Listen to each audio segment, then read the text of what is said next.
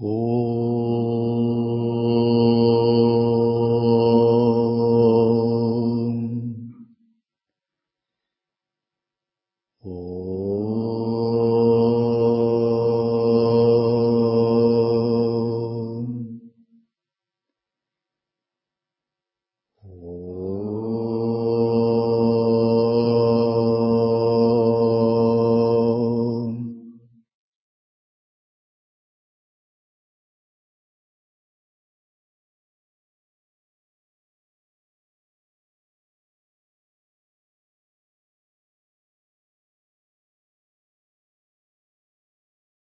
Комментарий к наставлениям Бхагавана Шри Сати Бабы.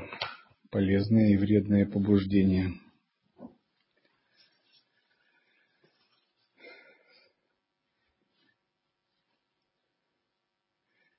Наша практика развивается по линии садханы, медитации, где мы должны углублять, углублять медитативный опыт, заниматься вечарой, созерцанием – Вторая линия – это линия самодисциплины, самовоспитания.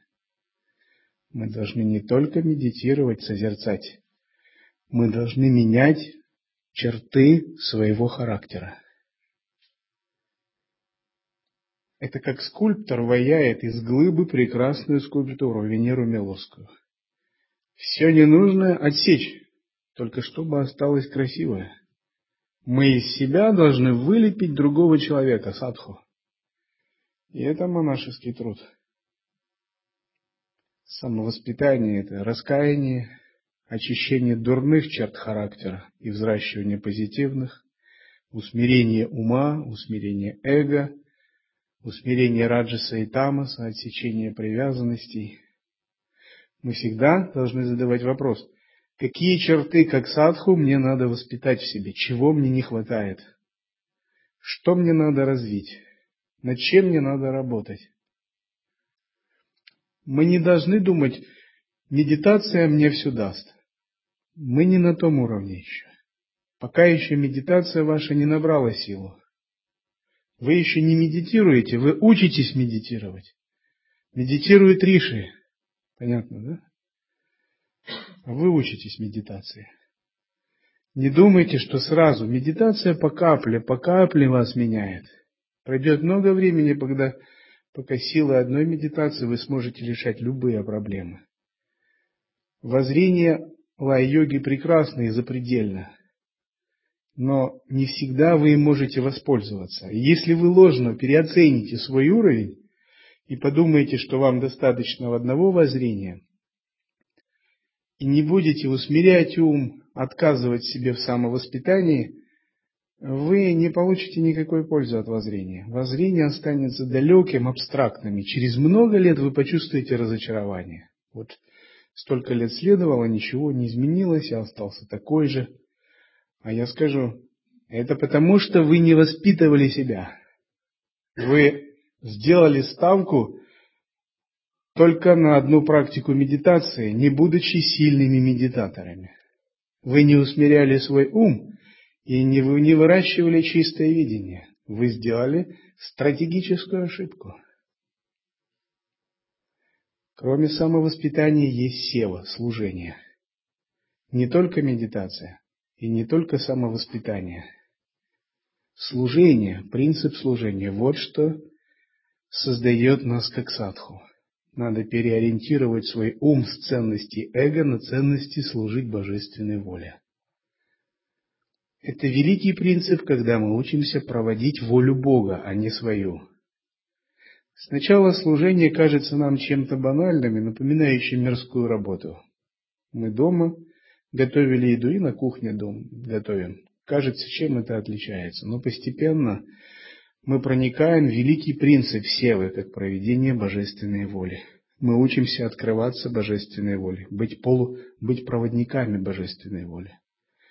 И сначала мы не проводники, а полупроводники божественной воли, потому что мы не пустые. Наше эго сопротивляется проводить божественную волю. Оно не понимает ее, оно постоянно вклинивает свой сформированный опыт, свои амбиции, капризы, цели и вот опытный, хороший садху – это пустота. Это пустой проводник божественной воли. Тот, который сумел свое эго отбросить. Тогда у него все получается. Все реализуется. Он просто пустой канал божественного. Неопытный садху всегда пытается не проводить божественную волю, а включать и делать от себя. И вот обучение на пути служения означает научить опустошать себя, преодолевать в себе делателя, преодолевать в себе желание присваивать плоды своего труда. Наконец, четвертая линия – это сева, изучение текстов. Мы должны изучать тексты для некоторых причин. Во-первых, чтобы самим ясно узнать путь. Во-вторых, чтобы научиться ясно мыслить и ясно излагать, обрести вивеку. Научиться писать трактаты – это такая же задача, как и научиться делать асаны и пранаямы. Кто ясно мыслит, тот ясно излагает. Вы должны воспитать в себе дисциплину ума. Если вы пишете трактат, вы должны понять, по каким законам он пишется, и вложить всю свою ясность, чтобы он вышел как песня вашего сердца. Если у вас в голове хаос, сумбур, то этот сумбур проявится в виде трактата, и вы увидите свои недостатки, что вы, как творец, вам недостает развлечения, сатвы, спокойствия, чтобы изложить это в трактате. Умение изучать философию, оперировать философскими терминами, писать трактаты, проникать в смысл священных писаний – все это сватхьяя. Ваш ум должен стать ясным, поэтичным, отточенным до безупречности, очень острым, играющим, многовариантным. Тогда это плюс 10 к вашей медитации. Это повышает шансы на вашу благоприятную медитацию.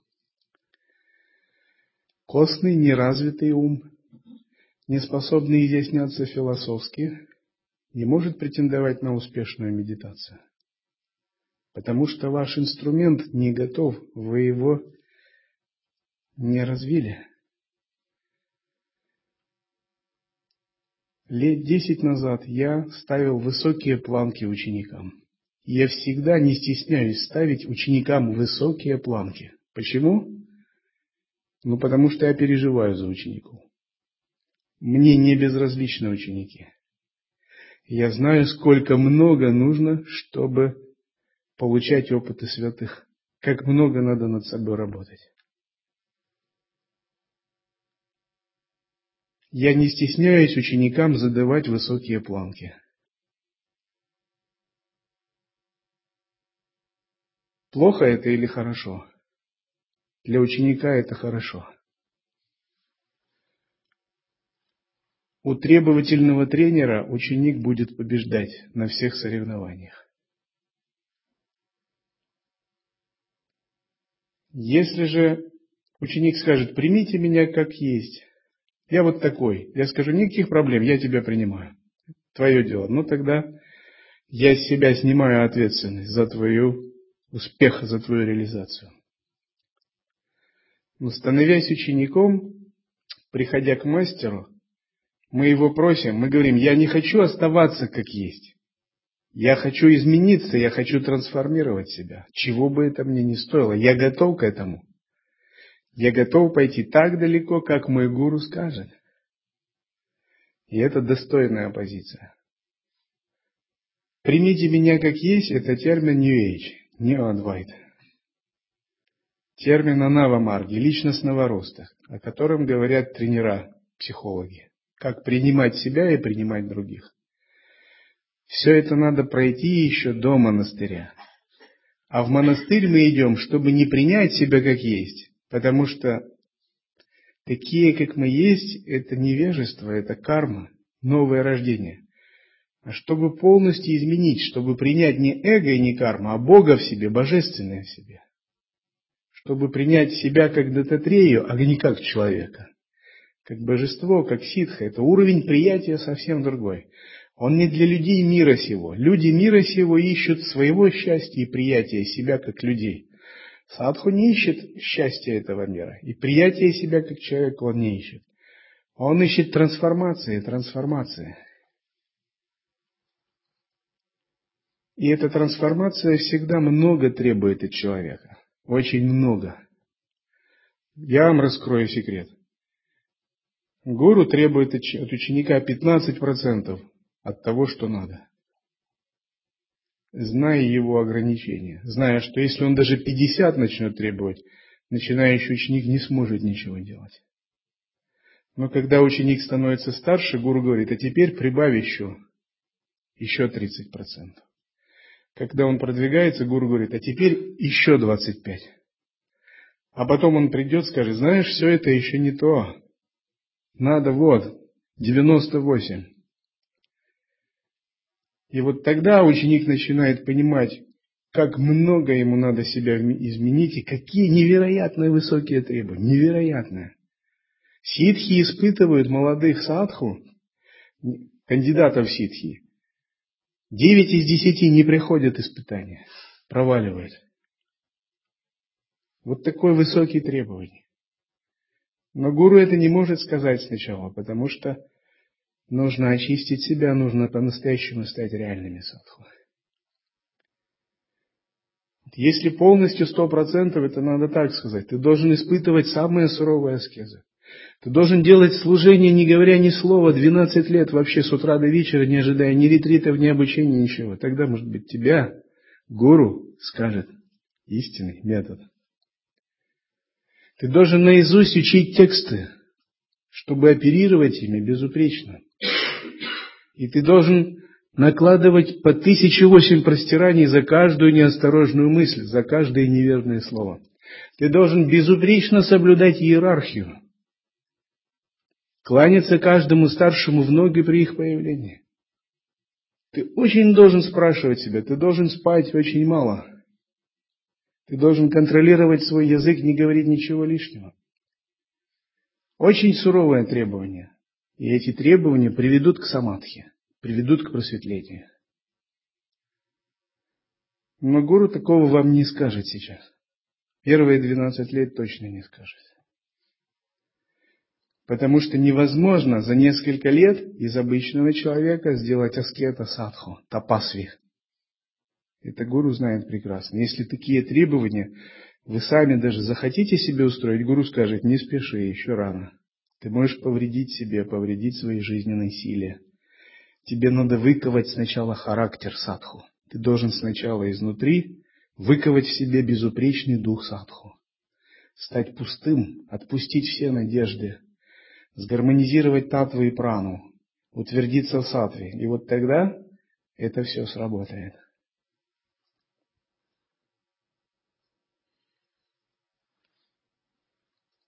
И вот самовоспитание означает, что мы учимся быть вот такими великими садху. И великие садху достигают великого.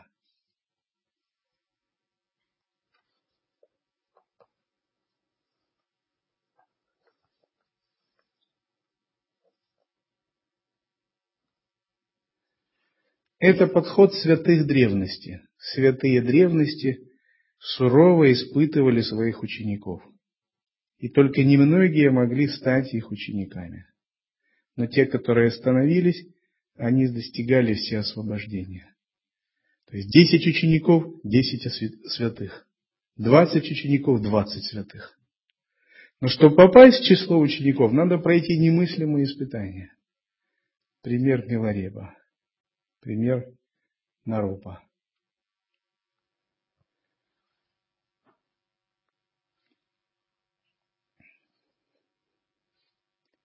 И когда ученик приходит к гуру, ему надо быть очень внимательным. Все, что от него требуется, не сверхъестественная сила, а очень большая внимательность. Он должен понимать, ловить каждое слово мастера. Он должен скрупулезно все выполнять до мелочей, что от него требуется. Какие бы абсурдные задания ему не давались, он должен их выполнять. Допустим, если гуру говорит, вон там в соседней деревне живет бабушка, она святая, иди поклоняйся ей. Он должен даже не задумываясь идти и кланяться, и делать пуджу, цветы предлагать. Если он говорит, Наполеон это аватар ДТ-3, он должен принять это с чистым сердцем. Не включая свой эгоистичный, он должен верить в это. Как в рассказе о Кришне и Арджуне. Когда утка летит, Кришна говорит, это не утка, это воробей. Арджуна говорит, да, это воробей. Потом Кришна присмотрелся и говорит, нет, это не воробей, пожалуй, это орел. Арджуна говорит, точно, это орел. Кришна говорит, что ж ты, что я тебе не скажу, ты с этим соглашаешься. Арджуна говорит, я просто верю тебе, если ты говоришь, что это орел, то он, даже если это воробей, он станет орлом. Никаких проблем с этим. Это позволяет ученику воспитать пустоту своего ума, отрешиться от своих представлений. Потому что его представления обусловлены кармой, и они ему мешают на духовном пути. И очень часто мы выносим свои оценки, свои суждения и прикипаем к ним. Освобождение – это как раз надо освободиться от своих суждений, от своих оценок, потому что они нечисты, они обусловлены кармой, исходят из эго, из ума.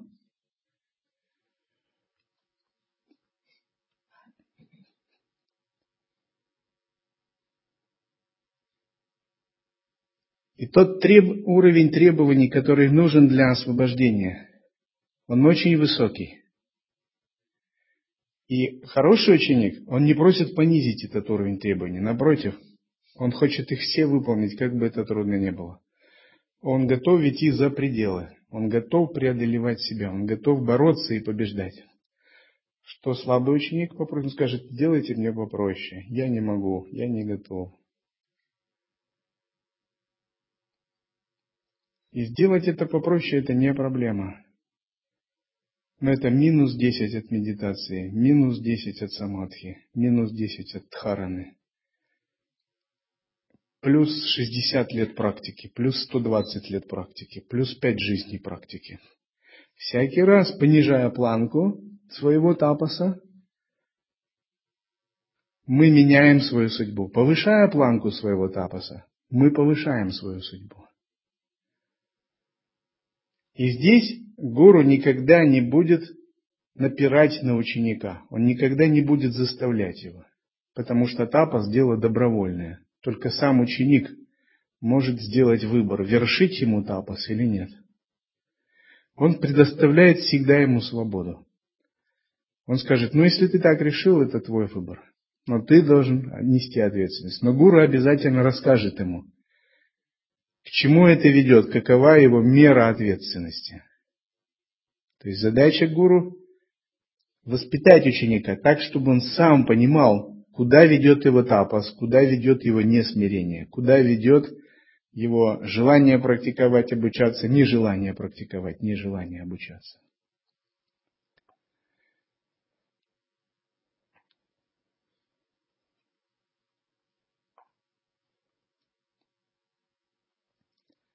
Духовная практика подобна тренировке спортсмена. Если спортсмен берет утяжеление и тренируется с утяжелениями, это сделает его сильным на ринге. А если ту программу, которую он выполнял, он ее выполняет 50%, 25%, то это сделает его слабым на ринге. И ученик другого тренера, более сильно воспитанный, придет и сокрушит его погрузит его в нокаут, в нокдаун с нескольких ударов. Что это за ученик другого тренера? Это Махагава. Время, непостоянство. Это то, с чем каждый сражается. Это эго, карма, клеши. В этой вселенной есть много разных сил, и каждая сила преследует свои цели – и задача нас преодолеть законы кармы, преодолеть карма хакаву, непостоянство, стать сильными садху, мудрыми и сильными. И гуру, как тренер миру, он также болеет за своего ученика, чтобы он победил. Он помогает ему выбрать стратегию и тактику, линию поведения и садханы, чтобы он одержал победу. понимая его ограничения. Но ученик сам должен стремиться понять ход мыслей гуру. Он досконально должен понять и выполнять тренерские установки.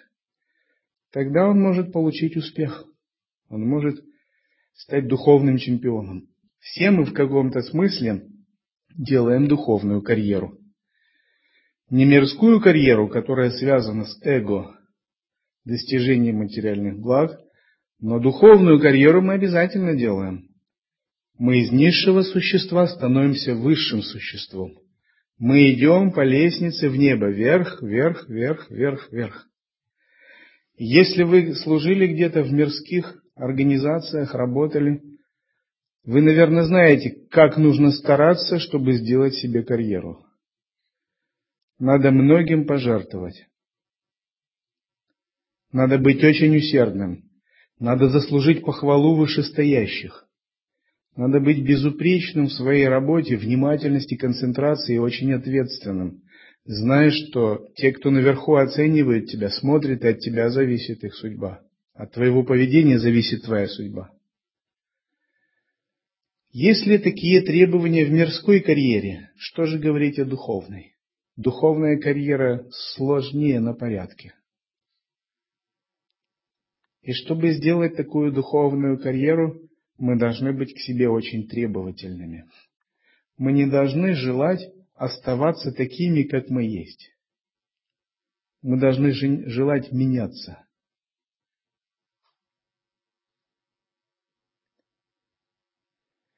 Все это линия самовоспитания, создания в себе качеств садху. Обычно на духовной жизни каждый достигает некого потолка, и этого потолка он достигает легко. Если человек достигает легко какого-то уровня, это говорит о том, что он уже в прошлом этого уровня достигал. И он быстро раз набирает какие-то очки, это значит, в прошлом этот уровень уже был реализован, это его нынешний статус. А затем внезапно он сталкивается с трудностями. Это показывает на то, что следующий уровень в прошлой жизни не был реализован. И вот его жизненная задача сейчас достичь этого уровня. Например, если кто-то в прошлой жизни был царем, он легко в этой жизни занимает положение а, человека, обладающего властью, влиянием и богатством. Это ему легко дается, это его прошлый жизненный уровень. Но как только он захочет стать хорошим садху из царя, он внезапно почувствует, что есть большие трудности, чтобы изменить себя.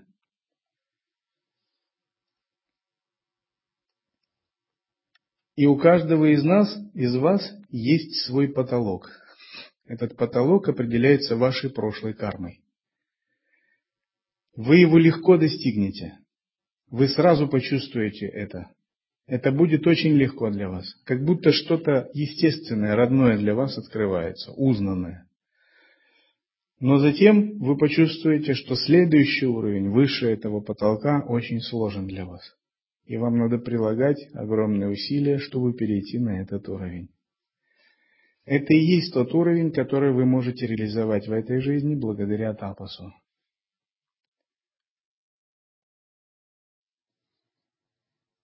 Освобождение. Цель медитации. Полезные и вредные побуждения. Осуществление цели жизни человека состоит в реализации атмы, своего истинного «я», то есть в атма-сакшаткаре. Чтобы прийти к этой реализации, нужно полностью освободиться от васан, закрепленных импульсов. Освобождение, мокша, прямом смысле этого слова означает освобождение от пут васан. Эти тенденции бывают двух видов – благотворные и вредоносные. Благотворные склонности, склонности насыщены святостью, вредоносные питают ум и делают его еще более неуправляемым и неустойчивым. Они усиливают и множат желания, связанные с мирскими наслаждениями. Даже когда благотворные импульсы шубхавасаны стимулируются и развиваются, они не умножаются беспредельно и не ослепляют ум. Они становятся жареными семечками и не дают всходов. Если вы придерживаетесь только благотворных васан, то легко обретете божественное знание, брахмаджняну. Эти васаны характеризуются такими действиями, как общение с высокими душами, махатмами, почитание великих, беседы с ними, следование их советам, милосердие, сила духа, любовь, терпение, правдивость, мужество, сдержанность и некоторые другие. Это чистые склонности васаны. Эти васаны характеризуются такими действиями, как общение с высокими душами, махатмами, почитание великих, еды с ними, следование их советам, милосердие, сила духа, любовь, терпение, правдивость, мужество, сдержанность и некоторые другие. Особенно следует быть внимательными в отношениях с тем, кто мудрее вас и опытнее вас. Если у вас есть васаны асура, у вас может появиться зависть. Вместо восхищения качествами других – зависть. Асуры всегда так. Когда кто-то выше, у них сразу подозрение и угроза. Либо зависть и желание сделать ниже, и в своих глазах они сразу этого человека опускают. Когда они опускают этого человека в своих глазах, они пытаются опустить его и в чужих глазах тоже хотят сбросить его в нижний тоннель реальности, зная, что в этом тоннеле реальности он не будет представлять для меня угрозу, для моего эго. То есть Асур он такой как бы. Но боги действуют иначе. Они не боятся, они не видят никакой угрозы для эго. У них более чистое мышление. И они, когда видят, кто их превосходит, они восхваляют их мысленно, их почитают. И благодаря этому заслуги тех, кто выше их, передаются им тоже. И они сами поднимаются на более высокий уровень. Поэтому для садху восхваление других, уважение тех, кто мудрее и выше, это норма поведения. Это важное этическое качество. У садху не принято завидовать другим тем, кто мудрее его, Разве что в хорошем смысле. Думать, я стану такой же, как они. Вот так. Я обрету такую же концентрацию.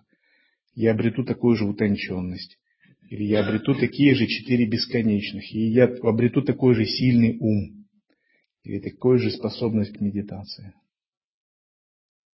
Нечистые тенденции или васаны приводят человека к таким порокам, как стремление к зрелищам, удовлетворяющим низменные желания, например, кино, или есть пищу полную раджаса, например, мясо, рыбу и тому подобное. Или пить содержащие токсины напитки, которые разрушают личность. Все это усиливает злобу, заблуждение, жадность, самодовольство, лживость, ненависть и зависть. Эти нечистые тенденции подразделяются на три вида. Мирские васаны, интеллектуальные васаны, свойственные ученым, и физические или телесные васаны. Физические импульсы вызывают в человеке желание иметь красивую внешность, крепкое хорошее телосложение, сильную мускулатуру, здоровую гладкую кожу, которую никогда не испещрят морщины.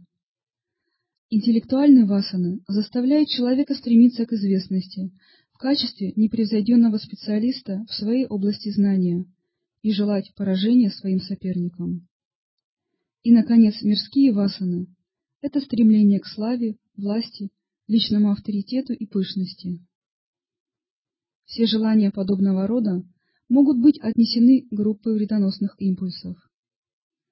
Они привязывают вас к колесу сансары и заставляют вновь и вновь рождаться на земле. Разрушайте невежество. У гигантского дерева, именуемого умом, есть два семени – импульс васана и жизненное дыхание, прана. Семя становится деревом, а дерево дает семена. Прана движется благодаря васанам. Васаны действуют благодаря пране. Разрушение одного ведет к разрушению другого. Поэтому, чтобы освободить ум от их влияния, вначале надо избавиться от невежества, от жняны. Невежество не пребывает в одиночестве, у него есть отпрыск, эгоизм, ахамкара. А у этого демона, в свою очередь, есть двое детей – привязанность или влечение, рага, и импульс, васана, иначе говоря, страсть и побуждение. Страсть и побуждение тесно взаимосвязаны. Где страсть, там и побуждение. Они сестры. Привязанность вызывает в человеке такие чувства, как «мой», «моё». А эти чувства вызывают желание, а желание порождает беспокойство. Следовательно, чтобы устранить эго, ахамкару, надо уничтожить привязанность и побуждение, рагу и васану. Это означает, что должно уйти невежество, ибо только таким образом можно разрушить эго. Но как уничтожить невежество и приобрести мудрость? Вот в чем вопрос. Ответ таков. С помощью медитации, тхьяны. Победа над невежеством, эго, привязанностью и импульсами приводит индивидуума, дживу, к освобождению, мокше. Искореняйте импульсы, составляющие ум, и ум исчезнет. Итак, поддержание осознанности в повседневной жизни означает не только зафиксировать свой ум в некоем статусе и держаться его. Это самое начало. Но настоящая осознанность, она должна искоренять фасаны. Она должна убирать обязательно клеши. Если этого не происходит, а васаны остаются, значит надо анализировать, в чем проблема, почему осознанность не дает эффекта осознанность основана на внимательности.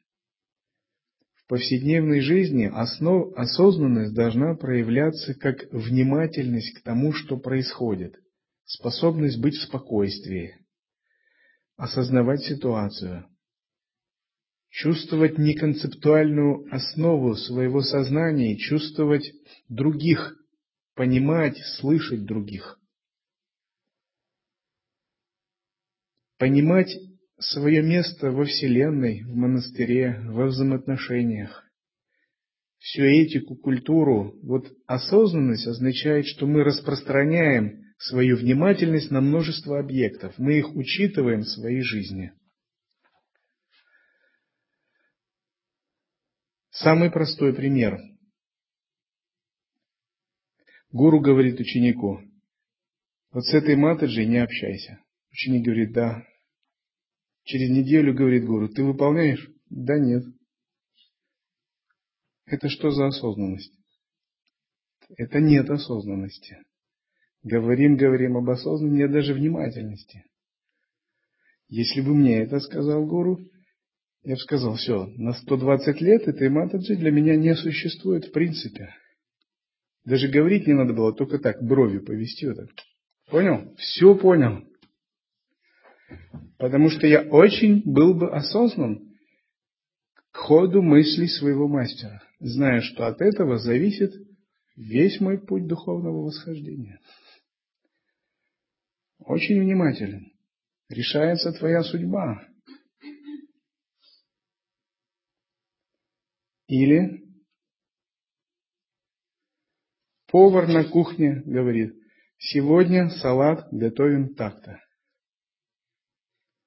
Осознанный старший повар. Осознанный повар говорит, хорошо, сегодня салат готовим так-то.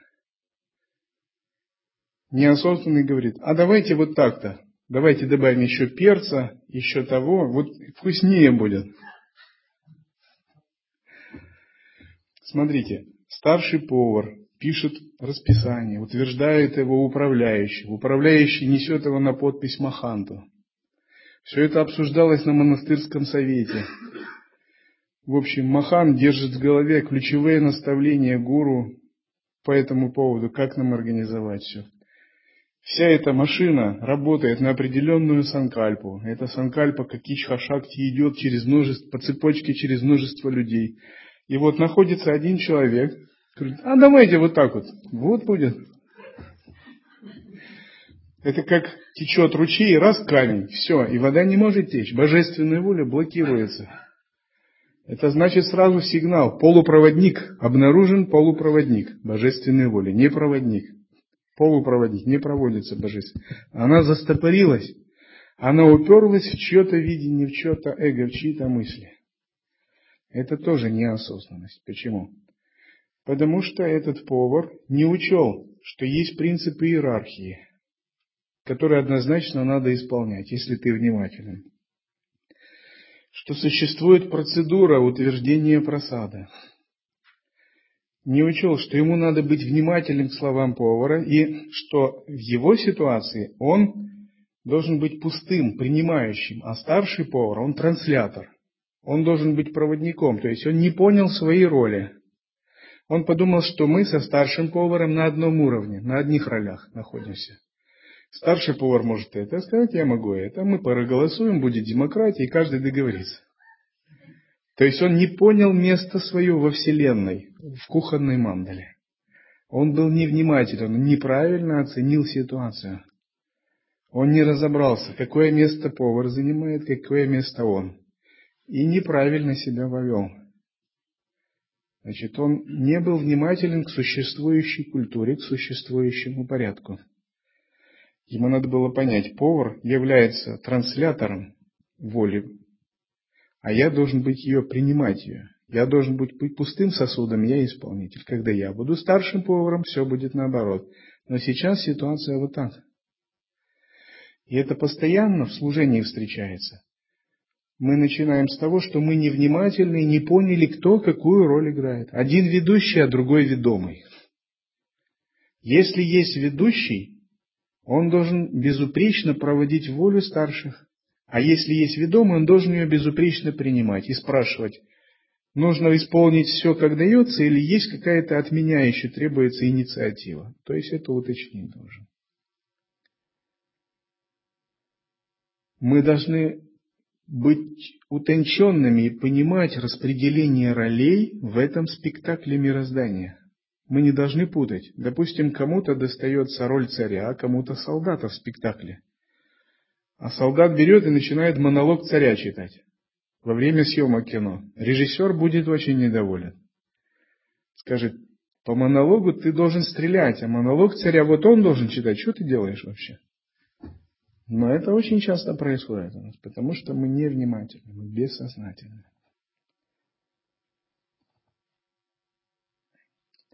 И вот это я назову медитацией, это я назову практикой осознанности.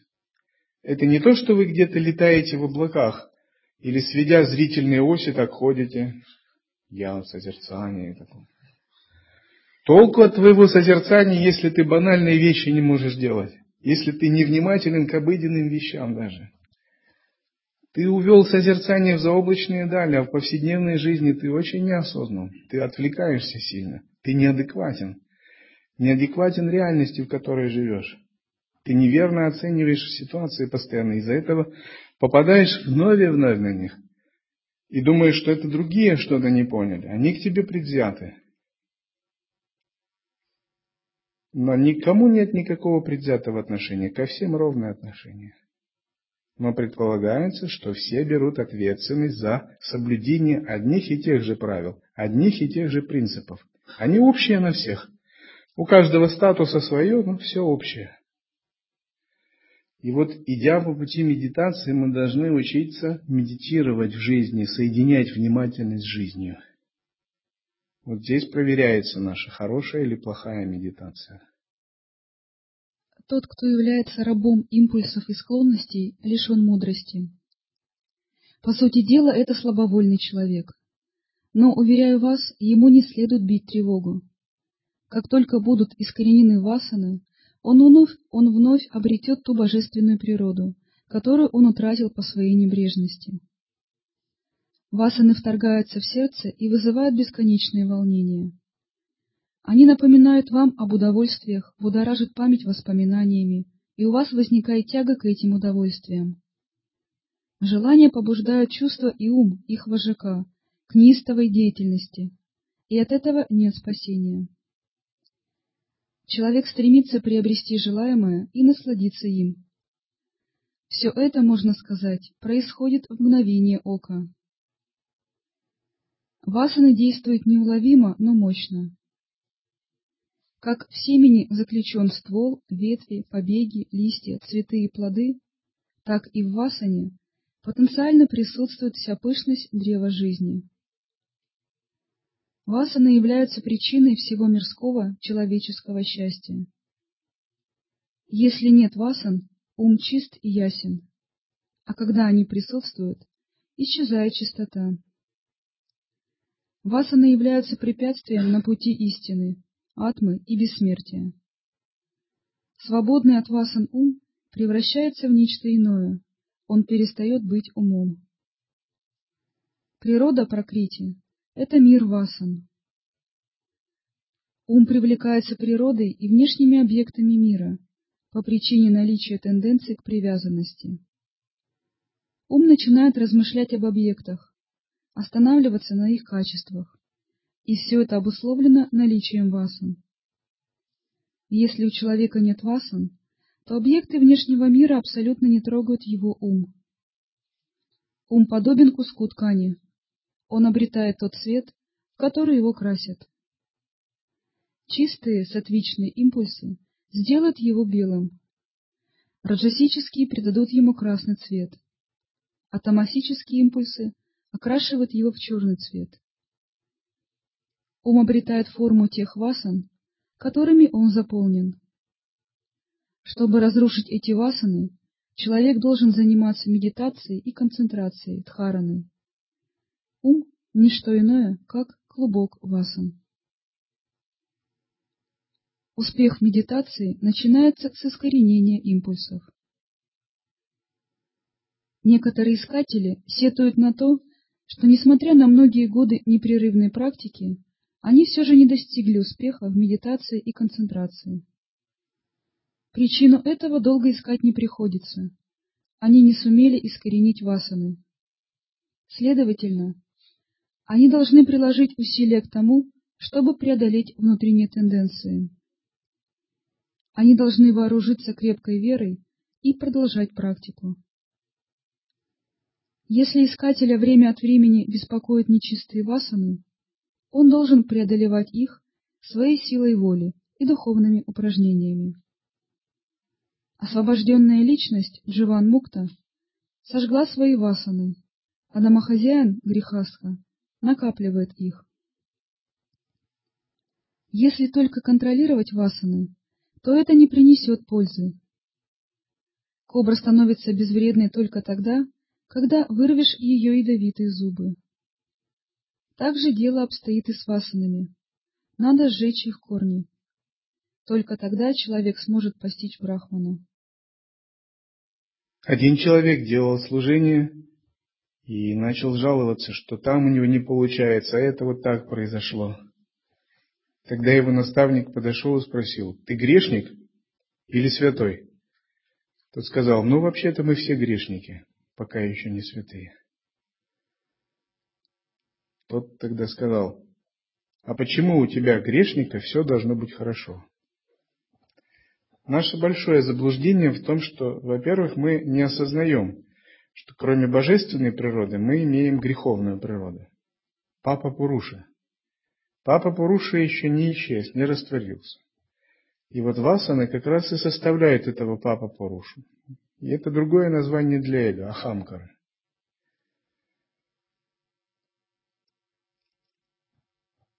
И нет смысла надеяться, что у нас все будет как-то идеально происходить, пока мы не растворим васаны, пока мы не избавимся от папы Паруши.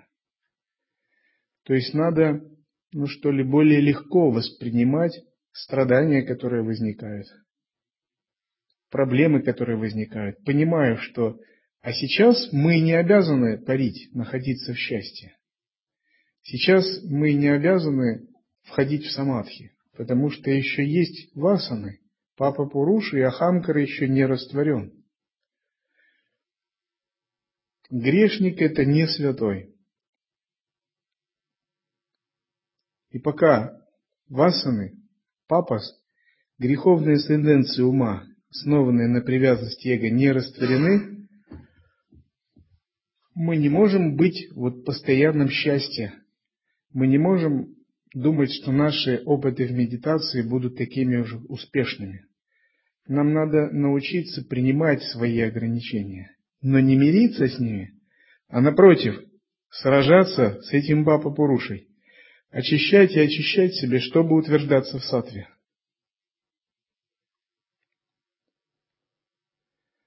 Потому что бывает завышенное ожидание. Человек начинает думать, сейчас я войду в самадхи. Я уже хорошо созерцаю, должно быть, я приближаюсь к стадии рождения. Он выполняет методы, и у него это не получается. И тогда он начинает думать, возможно, методы не работают. Возможно, они мне не подходят. Но была сделана ошибка, что не было очищены васаны. Папа Пуруша не был растворен. Не было должным образом проведено самовоспитание. Конечно, даже чистые желания связывают. Но они, сколько бы их ни было, не являются помехой. Застрявшую в теле колючку можно удалить другой колючкой, а потом выбросить и ту, и другую. То же самое с импульсами. Когда посредством чистых васан изжиты нечистые, надо отделаться от обеих. Вот если у вас нет нечистых васан, вы можете шесть часов сидеть, не испытывать трудностей, слушать лекцию, выполнять длительные ритуальные практики по шесть, по пятнадцать часов, сутки, три дня – есть садху, которые выполняют без еды, без воды ритуалы по три дня, по семь дней, по два месяца, по три месяца. Только чистые васаны, сильная энергия, никакого тамаса. Их ум всегда ясный и живой. Это тапасия. Это один из признаков сильного ума, свободного от васан. Но у нас бывает мы выполнили баджан мандалу, какую-то практику, и все, у нас уже внутри ветры поднялись, нас раздирает на части. Нам надо куда-нибудь выбежать, чтобы поговорить, выплеснуть все это. Так бывает. Почему? А ведь энергия поднимается, мы получаем некий свет заслуг. Энергия наталкивается на засоры в каналах, на ограничения. И мы теряем спокойствие. Бывает сатвичная энергия, тоже заставляет на некоторое время потерять спокойствие. Но на самом деле это неплохо, это хорошо, это значит вы очищаетесь. И садху это тот, кто воспитывает в себе вот такое терпение, преодолевает скуку, унылость, однообразие садханы. Обязательно он должен пройти через скуку, унылость, такую безрадостность ума. И потом утверждается в новом тонком уровне, где он находит более тонкую радость. Ему уже не нужны внешние возбудители он может испытывать ананду без внешних раздражителей. Это означает, что даже самые чистые васаны, такие как желание освобождения, должны со временем исчезнуть. Только тогда вы станете тем. Кандалы, будь они из железа или из золота, все равно остаются кандалами. Надо освободиться от всяких пут. Это означает, что надо достичь такой ступени, когда ни хорошее, ни плохое не будет ни привлекать, ни отталкивать. Каждый, кто стремится к осознанию Бога, должен трудиться над уменьшением количества импульсов, стараться обуздать ум и понять фундаментальный принцип.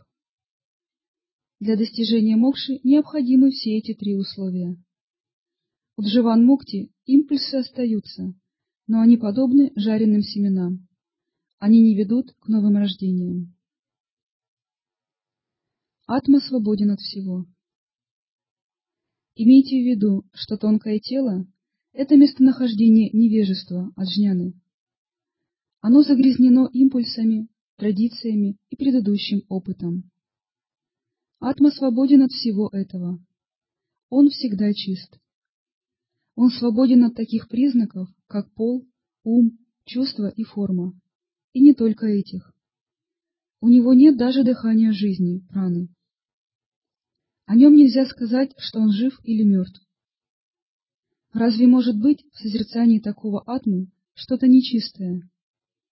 Разве могут сосуществовать одновременно свет и тьма? Разве могут сосуществовать чистота и нечистота? Тело — это самая удивительная мастерская в мире, потому что оно — временное жилище Господа. В такой мастерской импульсы преображаются в обеты, удаляются осквернения, формируются благотворные желания и добрые импульсы. Главная цель состоит в искоренении импульсов, что является, однако, нелегкой задачей. Легче снести горы, чем устранить укоренившиеся васаны. Но посредством силы воли и усердия, при содействии веры, их можно быстро устранить. Какие бы трудности и препятствия не встретились на вашем пути, какие бы потери вам не пришлось перенести, не отказывайтесь от своего намерения и не теряйте веры. Помните, что вас одолевают васаны и угнетают вас как раба. Опиум и бренди порабощают и крепко держат вас только какое-то время, а васаны — всю жизнь. Вся суть и цель медитации состоит в том, чтобы освободиться от этих могущественных и разнообразных импульсов.